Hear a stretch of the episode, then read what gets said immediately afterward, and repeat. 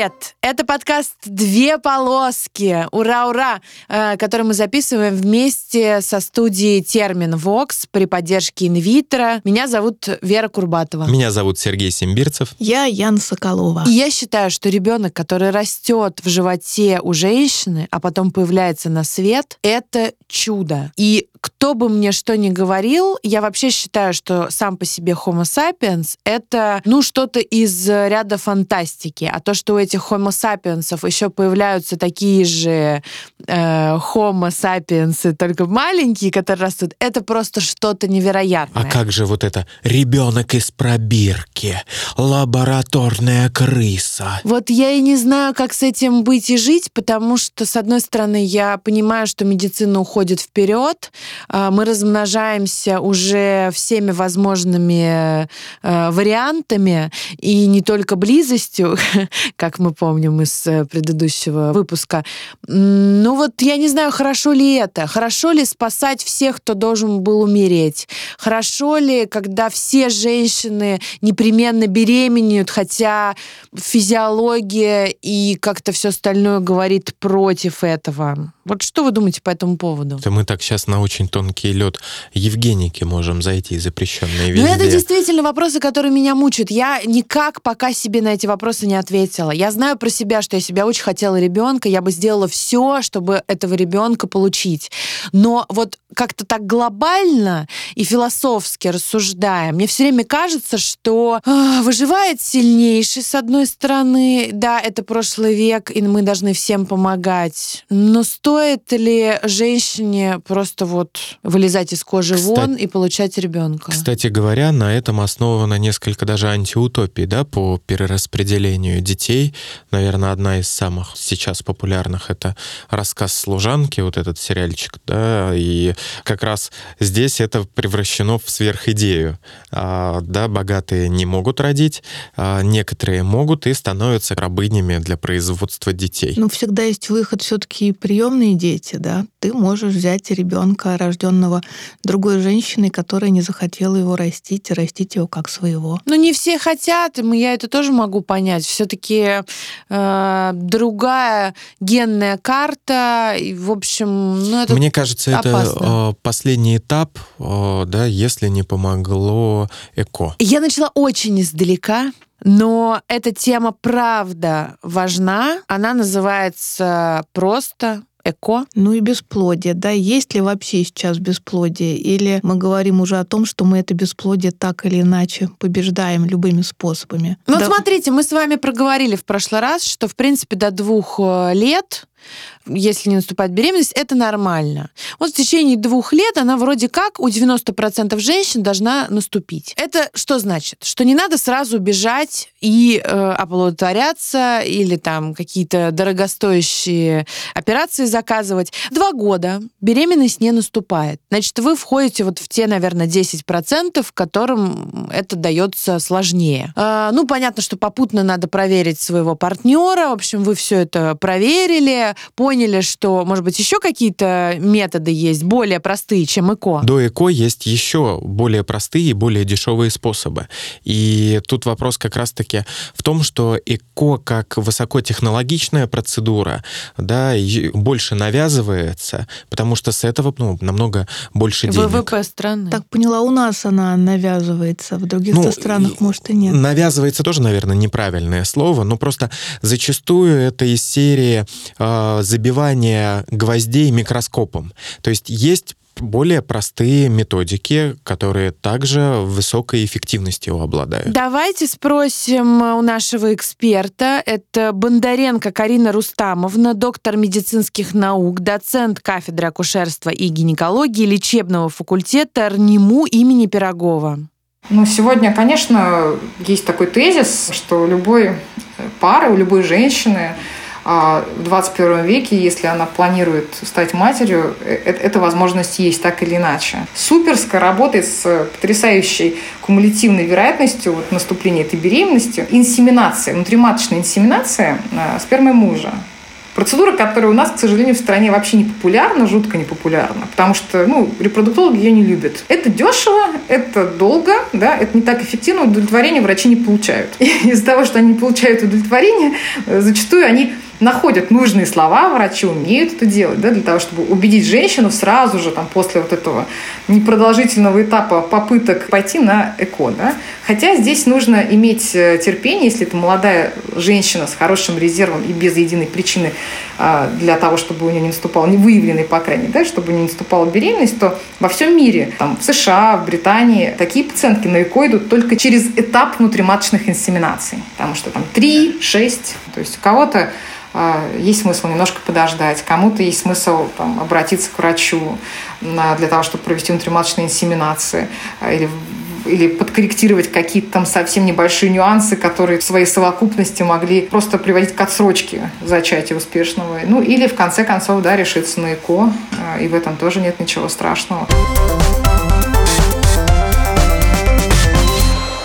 Так или иначе, ЭКО плотно вошло в нашу жизнь. Это уже какая-то неизбежность. Ты прекрасно знаешь, что если у тебя не получится ничего, и ты не хочешь пока нанимать суррогатную мать, то у тебя всегда есть легальный, э, ну, не очень дешевый, но и не то чтобы очень дорогой способ забеременеть. Почему я говорю не очень дорогой? Потому что, в принципе, воспитание ребенка это не дешево, и я думаю, что 100-200 тысяч рублей, э, если ты очень-очень хочешь, ты можешь как-то э, заработать заработать, отложить, найти, или они у тебя просто есть. Но, вы знаете, вот с ИКО у меня, опять-таки, как э, у неофита, э, связано какое-то большое количество страхов. Вот я могу озвучить вам их. Например, у меня, правда, есть э, подозрение, что дети, которые рождаются таким способом, они имеют некоторые особенности в развитии. Так ли? Да никаких особенностей нет. Вот не надо смотреть на меня так. Я действительно задаю вопрос, потому что, ну, может быть, он глупый, но мне так казалось. А чем они будут отличаться? Это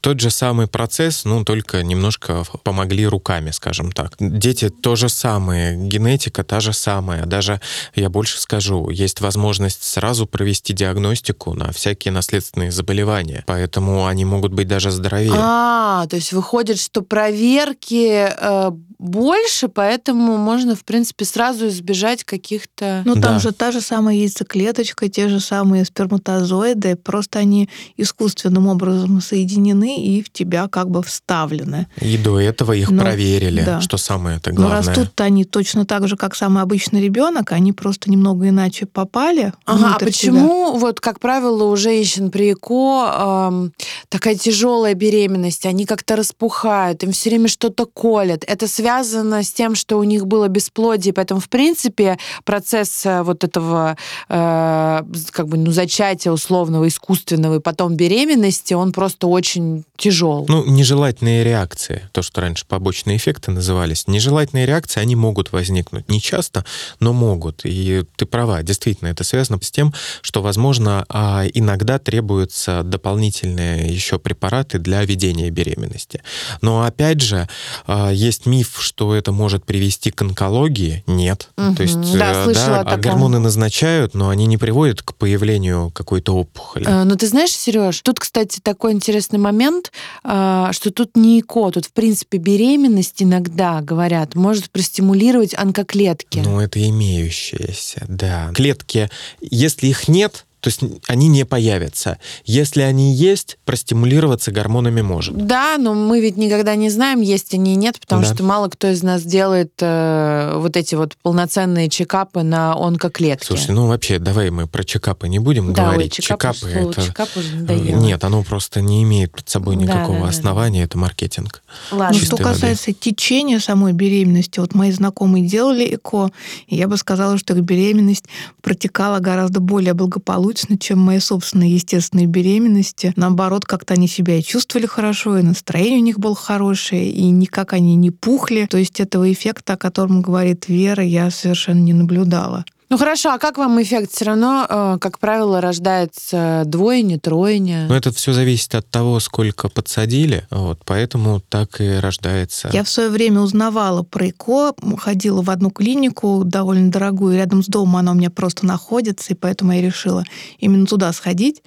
И как раз узнавала про двойни и тройни. И мне сказали, что да, раньше была такая практика, что подсаживали несколько эмбрионов маме, имея в виду, что один из них выживет, а другие не выживут. Ну, иногда бывало так, что выживало несколько. Но сейчас, как мне объяснили, так больше не делают. Именно потому, что это бывает нежелательная многодетная беременность, во-первых, а во-вторых, один эмбриончик э, более здоров и лучше развивается, когда ему никто не мешает. И вот именно в этой клинике, например, всегда подсаживают только одного эмбриончика. Я спросила, а если мне захочется двойню? Они сказали, мы не будем вести эту беременность, это более сложная беременность для нас. Мы ведем только беременность, которая одноплодная, поэтому не к нам тогда обращайтесь. Да, но вообще есть еще сама по себе предрасположенность э, к близнецам. Я, например, боялась, потому что у нас в роду есть близнецы. Мне кажется, в случае с ЭКО это как раз регулируется. То есть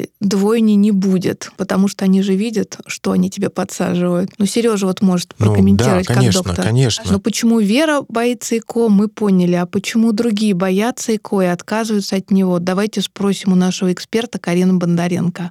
У каждого свои заморочки, там, начиная от каких-то религиозных да, моментов, что женщина, например, считает, что это вот все от лукавого, и тут вмешательство вот в природу и так далее. Хотя, например, у нее какой-то элементарный трубный фактор. Да. В отношении мифов, но чего боятся женщины, то, что я слышу, да, это, это же гормоны, говорят они. Ну, вообще, как бы наша вся жизнь, это большей частью гормоны. Очень много чего в жизни решают гормоны. Это те вещества, с помощью которых наши органы общаются друг с другом, и нет ничего страшного в слове гормоны. Гормонофобия у нас ну, достаточно такая вот э, серьезная проблема. Боятся, что эти самые гормоны вызовут, ну, во-первых, очень сильное истощение резерва, хотя ни в коем случае ЭКО ни одного лишнего там ацита ни у кого никуда не, не растратит. На той стадии развития фолликула, на которой воздействует ЭКО, они все равно бы потерялись. Этот апоптоз идет бесконечно. То есть они все равно бы ушли в никуда. А тут они по делу запаслись именно, эмбриончики получили, да, и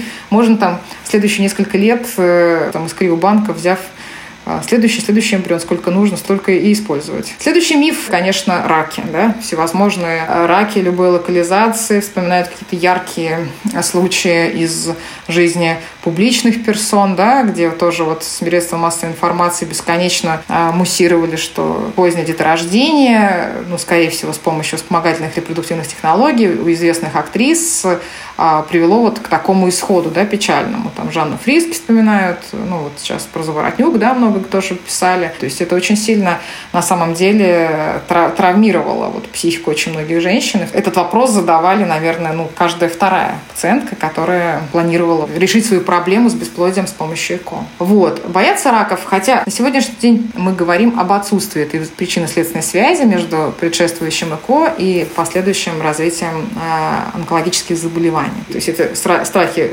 касающиеся своего здоровья, да, вот другая сторона – это здоровье малыша. Мне как-то повезло, у меня контингент пациентов э, достаточно образован, они понимают, что ЭКО – это только способ э, наступления беременности. Да? Кроме того, даже наоборот, по идее, с помощью ЭКО можно получить более, ну, извините, конечно, за вот такой, можно, медицинский цинизм, да, какой-то, более качественное потомство, потому что ЭКО дает возможность проведения генетического анализа. Да? Здесь вероятность на рождение здорового ребенка с точки зрения генетики, наоборот, выше.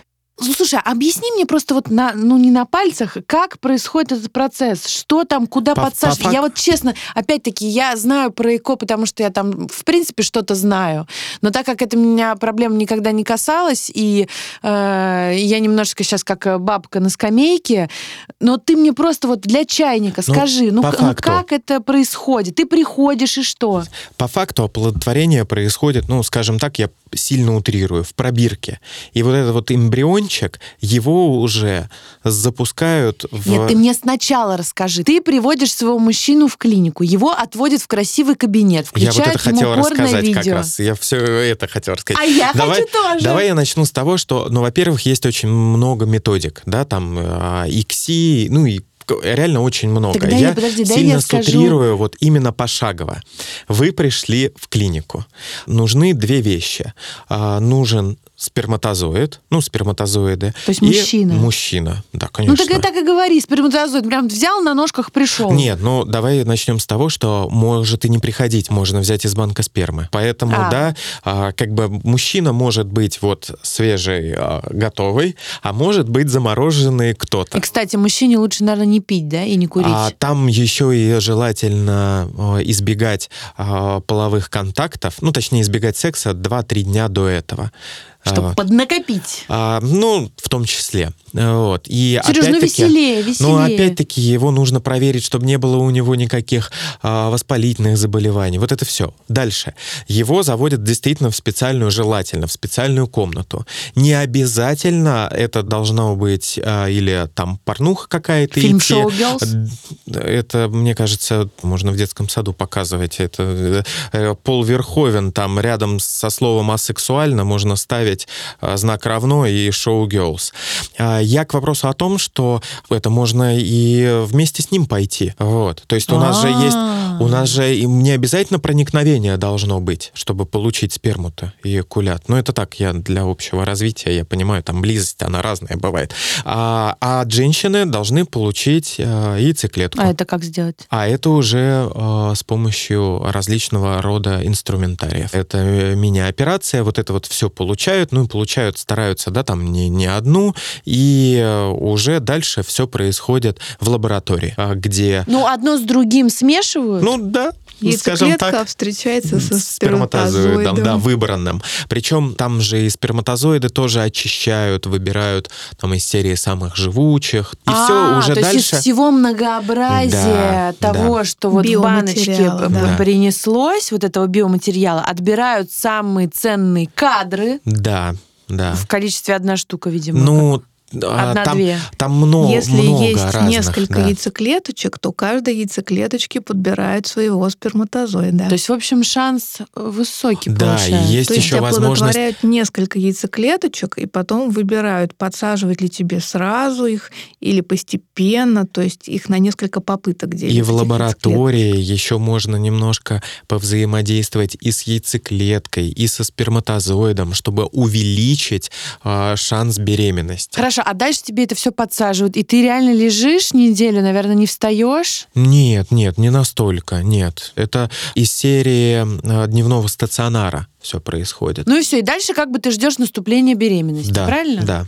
Ну, скажем так, ты даже ждешь уже не наступления беременности, беременность, считай, наступила, а дальше уже, как это плодное яйцо крепится, вот этого ожидаешь. Но, опять же, у нас был разговор про инсеминацию, и вот там действительно надо подождать а, примерно две недели, потом уже сдавать анализы да, на то, беременность наступила или нет. А здесь, по факту, это действительно уже беременность наступила, мы просто ожидаем, ну, удачно ли произойдет прикрепление или нет. Слушайте, а самое дорогое вот в этом процессе, когда ты платишь эти там 100, 200, 300 тысяч, я не понимаю, ты за что платишь? Ты за процесс или вот если ты уже заплатил и у тебя один раз не получилось, ты потом можешь прийти и как бы, а дайте-ка мне еще э, вот яйцеклетку. еще это дешево. Основное это лаборатория и потом. Ну, я бы так сказала. Вот когда я пришла в клинику по соседству, мне сказали, что нужно сдать анализы. И дали список анализов. Это был листочек А4 с двух сторон. Там было примерно 25 пунктов. И я так поняла, вот сдача всех этих анализов, это уже 1100, честно говоря. То есть как-то это было очень масштабно. Но, возможно, опять же, потому что это была довольно дорогая клиника, и они спрашивали что-то лишнее. Но список меня так, прямо скажем, впечатлил. Я начала, сдала где-то три штучки, мне это обошлось где-то 1012. На этом я прервала свой полет, как-то у меня не хватило драйва. Подожди, а почему ты не пошла э, просить ЭКО по ОМС? Я совершенно не подхожу под критерии ОМС.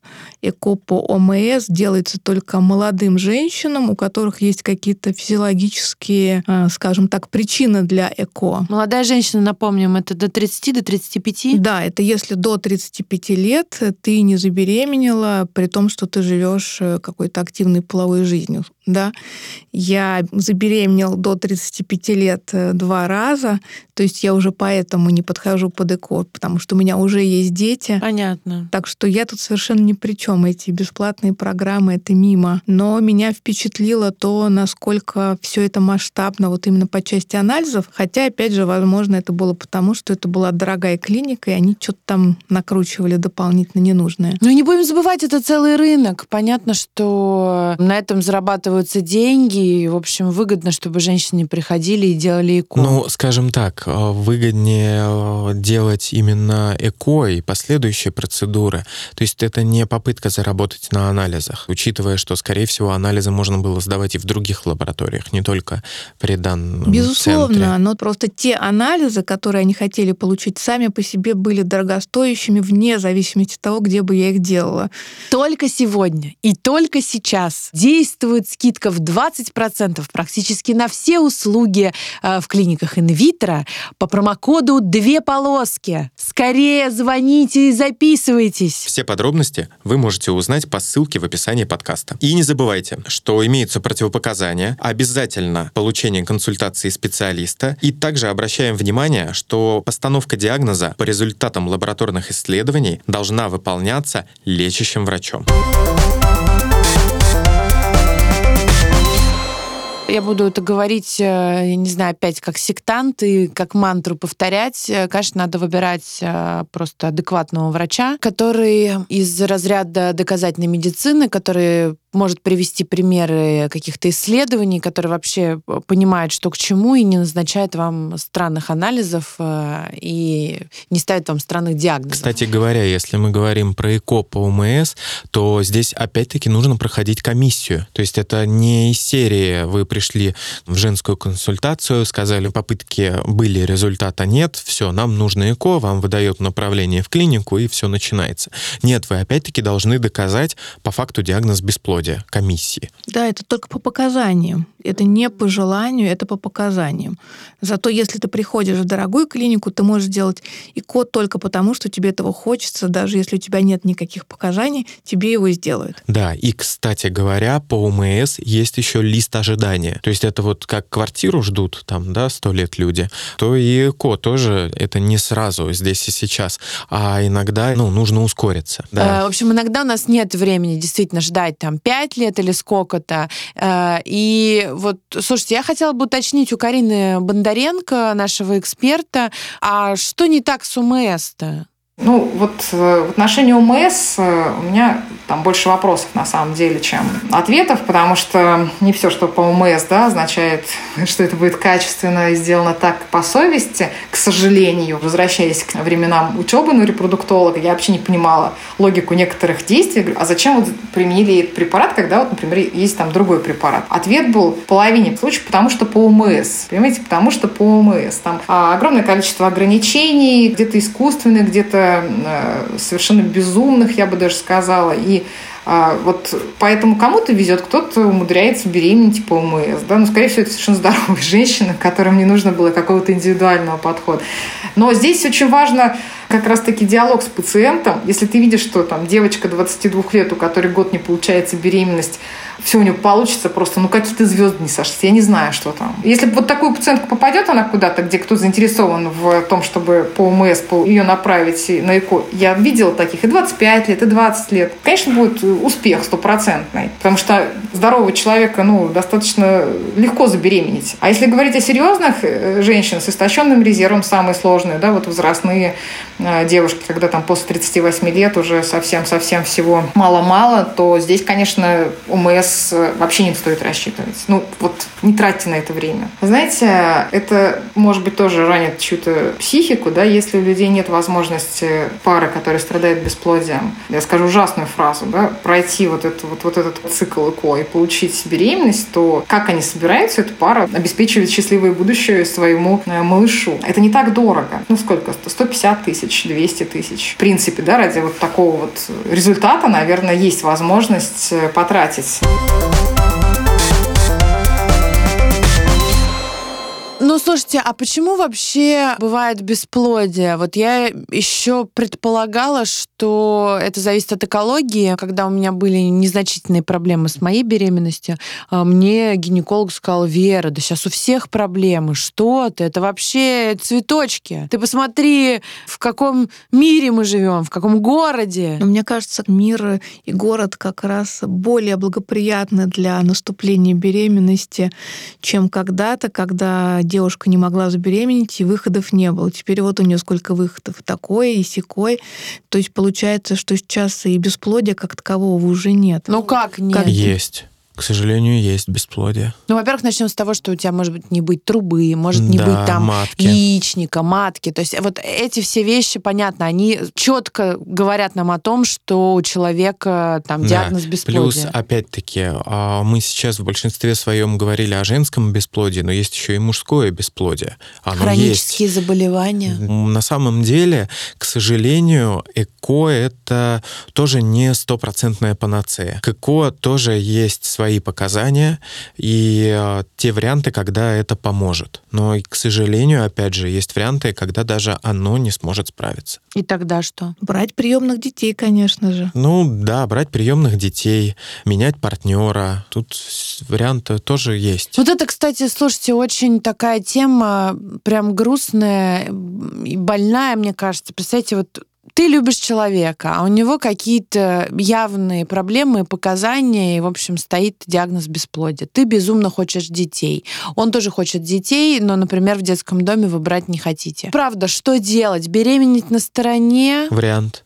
Расходиться — вариант. Оставаться без детей — вариант. Вариантов всегда много. Тут это уже, мне кажется, каждый раз индивидуальный подход, каждый сам для себя решает, что ему там проще, ближе, что Можно ему больше я переобуюсь? хочется. Я все время говорю про evidence-based, и какая я, в общем, мудрая, и какой я адепт э, всего, что доказано, но на самом деле есть, наверное, проблемы и ситуации, в которых, я не знаю, я бы, может быть, даже помолилась, сходила в церковь, подумала бы о том, может быть, э, мне не предназначено быть э, матерью, но зато с любимым человеком. В общем, к тому, что не надо надо ругать тоже женщин за то, что они ищут другие способы э, как бы вот переосмыслить свою проблему и свое бесплодие. Так как принципы доказательной медицины у меня в крови, я лучше скажу... Это я переубываюсь. Я лучше скажу, что к психологу, чтобы а, самим разобраться, что вам больше нужно, что вы больше хотите,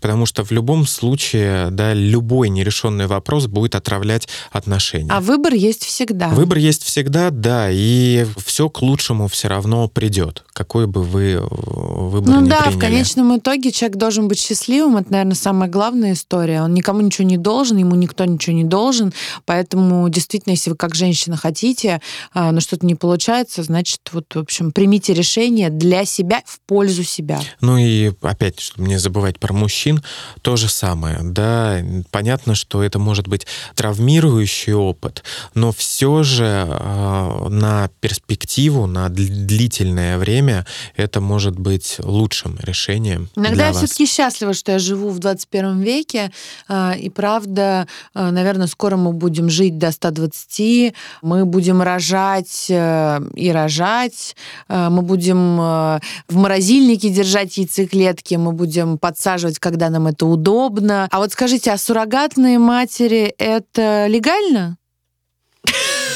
Сборище юристов, сейчас мы все ответим. Душе не знаю. А, пишите свои комментарии. Нет, на самом деле, я так понял, я так понял, вот то, что я про суррогатное материнство нашел, что э, этот момент можно притянуть как про торговлю детьми. То есть, если захотят, то это будет нарушением законодательства. Ну, а, как я это... понимаю, там в основном папа вписывается в свидетельство о рождении ребенка, да, после этого мама отказывается от ребенка, и папа становится его единственным представителем. Таким образом, это решается юридически. При этом действительно именно папа является отцом этого ребенка и биологически тоже. То есть он может доказать свое отцовство, если нужно будет провести экспертизу. Слушайте, а как э, с суррогатной матерью решить этот вопрос, если она захочет оставить ребенка? Ребенка. У нас э, законодательство на стороне матери всегда обычно. Ну, для этого, наверное, до сих пор существуют тазики, бетон и река. Понятно. В общем... Да э, нет, ну, конечно. На самом деле, я думаю, что в таких случаях лучше ехать туда, где этот рынок легализован, где защищены все, потому что, скорее всего, по уму это должен подписываться контракт и все остальное. И вот тогда это будет защищать. Вот. И я думаю, что они, конечно, выбирают не юный возраст суррогатной матери, а уже средний, чтобы не переклинило в какой-то Но момент. опять же, суррогатная мама, она все-таки не своего вынашивает ребенка, да, то есть ей подсаживают чужую яйцеклетку. И она это делает все-таки за деньги, а не потому, что она хочет детей. Слушайте, И- ну существует же теория, что любовь появляется в момент длительного контактирования, да, в том числе и там к своим детям.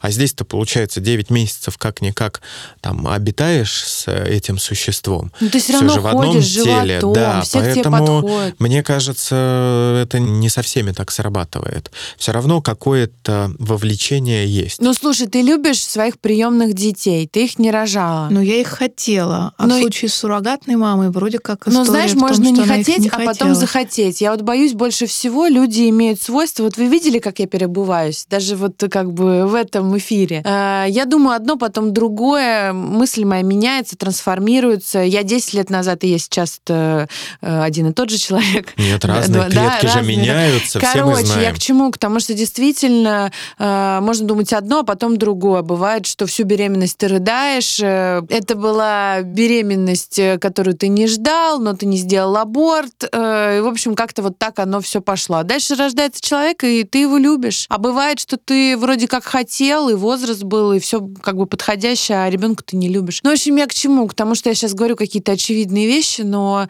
ну вот есть такой момент. Есть такой момент. Ну, интересно то, что среди отказников, то есть среди детей, которых оставляют в роддоме, есть и дети, рожденные суррогатными матерями. То есть, как неудивительно, бывают случаи, что родители заказали ребенка, потом что-то у них изменилось в жизни, например, они разошлись или еще что-то. Мама не планирует ребенка забрать, и такие дети точно так же попадают в общую базу детей-сирот. Но это вот э, то, что вышло после пандемии. Огромное количество детей было заказано. Они, в общем, даже уже родились. А забрать их, поскольку это были граждане других государств, они не могут. Но это другая история. Это дети желанные, и если бы они могли, они бы их забрали. Да, а бывает но- история именно, что родители раздумали. Да, но вот тебе история, понимаешь, уже прошло какое-то время, детям уже по 2-3 месяца, и все эти суррогатные матери сдают этих детей в детские дома. Если Ну, они сдают, а был уже вот этот вот растиражированный репортаж о том, как накрыли целую квартиру вот с э, суррогатными детьми, а, там, с полицией, с люди в маске шоу устроили, да, и сколько детей, получается, все уехали в приюты. Я сейчас, конечно, выступаю за все хорошее против всего плохого. И я, конечно, считаю, что женщина, которая очень хочет иметь детей, она должна иметь эту возможность.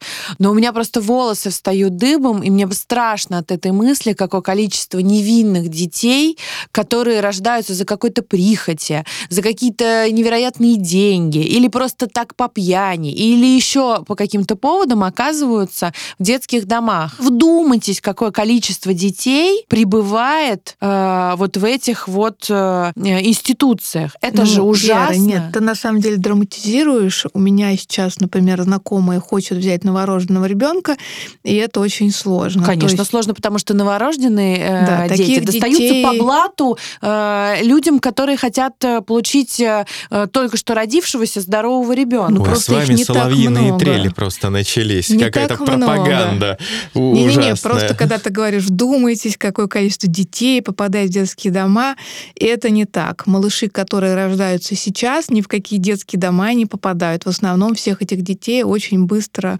разбирают приемные родители, и они очень счастливы. А в детских домах в основном остаются дети постарше, дети, которые давно там уже находятся, дети, которые потеряли родителей уже будучи довольно взрослыми, и в основном это все какие-то очень неблагополучные семьи, сложные истории. Но никак не новорожденные малыши, которых бросили суррогатные мамы. Этих детей действительно мгновенно разбирают, за ними действительно стоят большие очереди. Конечно, жаль, что у них такое было сложное начало жизни, но я думаю, у них все сложится хорошо, они попадут в семью, где их хотят, где они будут очень желанными. Кстати, интересный вопрос. А ребенку стоит говорить, а, что он был с помощью да, каких-то вспомогательных средств получен. А, вот это я, кстати, не знаю. Нужно говорить о том, что э, ребенок приемный, если он э, таким является. Стоит ли говорить, что он э, был рожден с помощью ЭКО? Мне кажется, нет. Это уже какие-то подробности такие. Да, мне тоже кажется, нет, потому что как раз вот если говорить, то из-за этого и будут плодиться мифы, что этот ребенок какой-то другой. Ну а потом что в школе будут говорить, ты икошник? Но это не, же ну будут ужасно. говорить из пробирки не, ну подождите, он точно так же был в животе у своей мамы, как все остальные дети, и могут быть какие-то фото беременные и так далее. То есть откуда, собственно, вопрос-то должны возникать? Ну, может быть, просто об этом нужно говорить а, в рамках последующей его жизни, а, в плане, когда он уже станет взрослым, да, и тоже будут попытки забеременеть. Ну, нужно же знать анамнез, да, если опять будут какие-то проблемы уже у такого ребенка, ему же нужно будет рассказать врачу. А, но есть одна интересная история, о которой сейчас расскажет наш эксперт Карина Бондаренко. Первая женщина, по-моему, Луиза Браун, да, ее зовут, которая родилась с помощью ЭКО. У мамы у нее был трубный фактор. А, в 1978 году это произошло, и она совершенно фертильна, она здорова, она сама родила своих детей, двое детей. Все там, все там замечательно. То есть, смотрите, 78 год, то есть история это небольшая, да, рвать на себе тельняшку я, конечно, не буду, но вот просто исходя из того, что мы видим, из логики, да, самого процесса, из технологии этого процесса, ты понимаешь, что ну, вряд ли там какие-то инопланетяне получатся. Да, интересно. Значит, первую кость сделали в 78-м. Ну, то есть уже давно мы живем с этой... Э... Ну, я бы не сказал давно. Это, видишь, То есть время... мы недавно живем с этой да, историей. Да, мы печенегов давно победили, а Да, вот да, да. ЭКО это недавно. Ну, в общем, что получается? Государство дает возможность провести ЭКО. Другое дело, что есть куча ограничений и множество вопросов. То есть, может быть, это опять-таки вариант сугубо по показаниям, да, именно уже внутри даже э, более маленькой группе, кому ЭКО поможет в таком случае. Есть множество центров и больших, и сетей, которые ЭКО тоже проводят. Возможно, тогда следует обратиться уже все-таки не по УМС, а за свои деньги, учитывая, что, ну, не запредельно большие это деньги. Мне еще кажется, что существует э, тенденция уезжать в небольшие города и делать ЭКО дешевле. Так же, как, например, делают пластику и разные дорогостоящие операции. Ну, это в большей степени мы уже говорим о медицинском туризме, потому что кроме городов есть и другие страны, которые, к сожалению, сейчас закрыты. Ну, в общем, что хорошего? Что если вы не попали в эти 90% женщин, которые смогли забеременеть в течение двух лет, то э, у вас всегда есть другие варианты, и вы попадете в следующие, в общем, там 5-8%. Ну и, видимо, все-таки остаются те самые проценты женщин, которые совсем не могут родить. Или у них мужчины бесплодные, или они сами бесплодны. Но тогда тоже есть вариант, можно взять ребенка в детском доме. Ну, подождите, если мужчина бесплодный, есть возможность воспользоваться донорской спермой. Если женщина бесплодна, опять же, есть донорские яйцеклетки. То есть и тут есть некоторые варианты. Вариантов сейчас очень много. Да, все будет зависеть от того, на что вы готовы пойти. То есть а, не мешают ли вам какие-то религиозные убеждения, да, или просто социальные убеждения. Вариантов сейчас множество. Это не закрытая заваренная дверь, да, и всегда есть ключ. Ну и мне кажется, что, правда, если у вас есть какие-то стигмы э, или вот э, мифы, как у меня, например, э, то можно пойти и к психологу, можно пойти к хорошему врачу, проконсультироваться, вообще как бы прожить эту какую-то мысль, идею, дальше вернуться к ней снова. В общем, э, всем удачи э, с беременностью э, и подписывайтесь на нас э, на всех площадках, пишите нам, комментируйте, мы все читаем. Вот видите, нас много, нас трое, поэтому мы э, поровну распределяем все комментарии. Э, ну и до встречи в следующем эпизоде. С вами был подкаст «Две полоски», который мы делаем при поддержке инвитро со студией Терминвокс. Меня зовут Вера Курбатова. А меня зовут Сергей Сембирцев. Желаю вам всем здоровья. Я Яна Соколова. Пока-пока. Пока-пока. Над подкастом работали ведущие Вера Курбатова, Сергей Сембирцев и Яна Соколова, редактор Аня Кузьминская, звукорежиссер Артур Кулаков, продюсер Дмитрий Лебедев.